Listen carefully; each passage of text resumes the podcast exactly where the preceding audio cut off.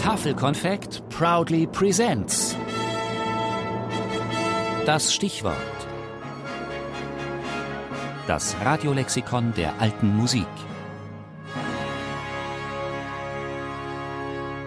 Theorbe. Die. Größtes Instrument der Lautenfamilie.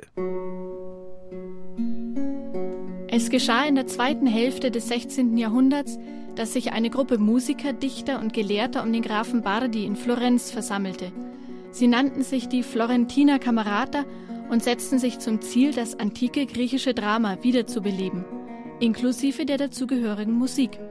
Die Handlung des Dramas sollte verständlich gesungen, teilweise fast gesprochen werden.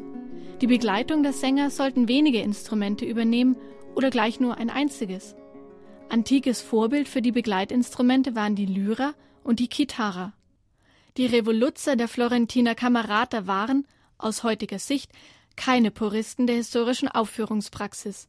Statt die altgriechischen Instrumente zu rekonstruieren, erfanden sie neue, unter anderem die Theorbe, auch Chitarrone genannt.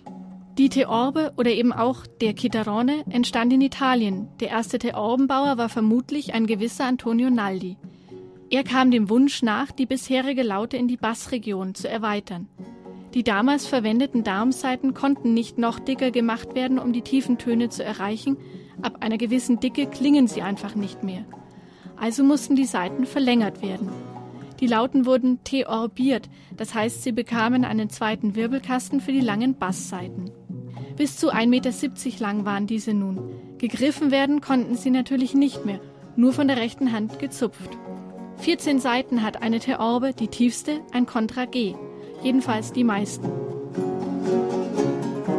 Da es damals keine Normierung im Lautenbau gab, entstanden recht unterschiedliche Theorben. Die insgesamt 14 Seiten wurden unterteilt. Es gab sie mit sechs, sieben oder acht langen Bassseiten, entsprechend acht, sieben oder sechs kurze Seiten, die gegriffen wurden. Den Korpus gab es mit einem oder drei Schalllöchern, die aber immer kunstvoll geschnitzt waren. Was allen gemein war? Aus den kleinen Lauten der Renaissance waren wahrlich monströse Instrumente geworden. Wie unhandlich. Welch Wohlklang. In den vergangenen Zeiten wurde die Laute viel gespielt. Aber dieses Instrument ist nun fast völlig vernachlässigt, nachdem die Theorbe eingeführt wurde. Diese wird gerne akzeptiert, um die große Arbeit, die es braucht, um die Laute gut zu lernen, zu vermeiden. Der Kommentator Vincenzo Giustiniani machte diese Beobachtung. Die große Arbeit des Lautenspiels bezieht sich auf den schwierigen Anschlag der Doppelseiten der Lauten. Die Theorben waren meist einzeln beseitet, was die Tonbildung sehr vereinfacht. Außerdem mokierte sich Giustiniani, die Theorbe sei mehr geeignet zum mittelmäßigen Singen mit schlechter Stimme, was sie nicht davon abhielt, ein äußerst beliebtes Generalbassinstrument zu werden. Doch auch Sololiteratur existiert, Allerdings ist dieses Övre überschaubar geblieben.